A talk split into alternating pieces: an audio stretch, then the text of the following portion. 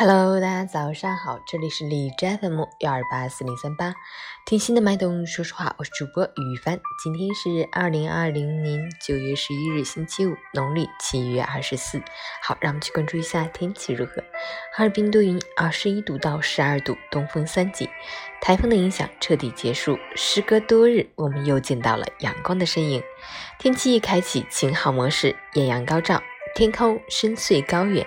蓝天持续在线，没有大风和雨水的捣乱。想要洗衣、晾被和洗车的朋友可以行动了。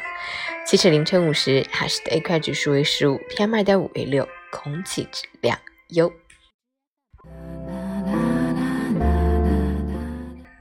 每人分享：生活中总有些人喜欢拿别人的缺点和短处寻开心，甚至是嘲讽和攻击，并且反过来说你开不起玩笑。